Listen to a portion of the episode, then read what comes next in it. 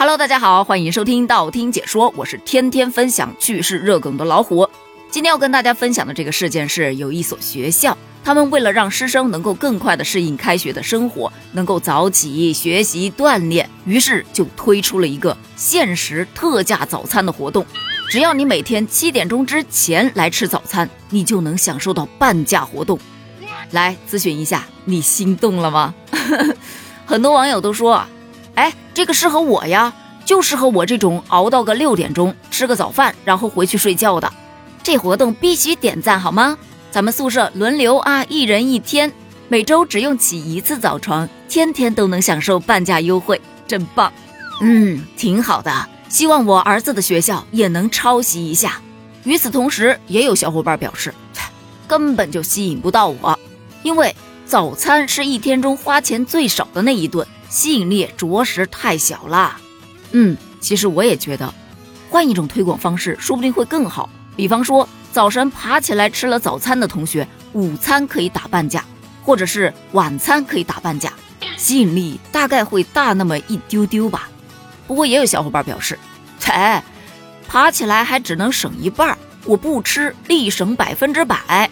这个观点呢，我赞同，但是呢，不建议大家不吃早餐。为什么呢？因为前两天央视就说了，有许多人都有不吃早餐的习惯，就觉得早餐呐没那么重要，吃不吃无所谓。但不是的，如果你不吃早餐，你非常容易引起体内胆固醇增高，而且有研究表明，经常不吃早餐的人比吃早餐的人胆固醇要高百分之三十三。如果长期下去的话，容易引发心脑血管的疾病。不仅如此，不吃早餐还容易患消化道的疾病。肥胖症啊、糖尿病啊，以及冠心病等，所以不吃早餐那就是一个不良的生活习惯。可能你要说了，哎呀，人家只是为了减肥嘛。哎，专家又科普了，其实啊，不吃早餐的人每天摄入的热量要高于吃早餐的人，这会影响人体的新陈代谢，更容易出现过胖、超重的情况。所以早餐不仅要按时吃，还要吃得饱、吃得好。那么就又有一个问题出来了。早餐到底要早到几点吃才符合标准呢？其实啊，几点吃早饭这很难有一个标准。如果说你每天早上七点钟起床，那么八点钟吃下去的这个也可以叫做早饭。周末呢，你本身就起得晚，睡得晚，早上十点钟起床，你十一点钟吃下去的，它也可以叫做早饭。所以重点不是时间，而是要吃啊。那咱们说回到这个高校七点前早餐半价的事儿。我个人呢是非常支持的，因为好歹学校的态度放在那儿了，这其实是属于有效催早起的，总比那些无效催早起的什么跑操啊、起来早读啊这样的理由要好得多。你看效果是有的。自从学校推出了这个计划之后，七点前来吃早餐的学生啊，听说多了一倍呢。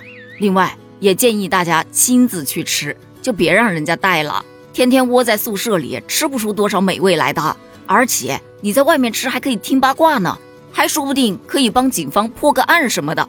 你比方说，这是昨天的一则新闻，说在武汉的东西湖啊，有一位江先生在外头吃饭的时候，他就听见邻桌啊有人在聊天，说什么在广告店打工的男子程某好像有点什么事儿，他就意识到，该不会遇上逃犯了吧？为了证实他的猜想，第二天他就专程来到了这家广告店。以办事为名了解陈某确实是在此工作，他就立即报警了。当警方赶到的时候，把陈某控制住，一查证发现他还真的就是在逃人员。咱就是说，正义无处不在，法网恢恢，疏而不漏啊！你看，出去吃个饭就立了个大功，是不是？不过也有网友吐槽就说呀，果然是艺术来源于生活呀，反派就是死于话多。这让我想起了咱们中国民间的一个神秘的组织，叫做朝阳群众。就这江先生，眼观六路，耳听八方，他很有可能就是朝阳群众武汉分部的部员呢。不过，对于这个现象啊，也有一点不一样的声音，就表示自己出去吃饭的时候，特别不喜欢旁边的人竖起耳朵听自己聊天，就有一种隐私被侵犯了的感觉。往往看到有人在听啊，我一般都是直接压低声音，或者干脆闭嘴。好了，关于今天的话题呢，咱们就聊到这儿了。我想问的问题有两个，第一个是你对于半价早餐有什么看法呢？第二个就是你在外面吃饭的时候会去听别人讲话吗？欢迎在评论区留言哦，咱们一起来探讨一下。评论区见，拜拜。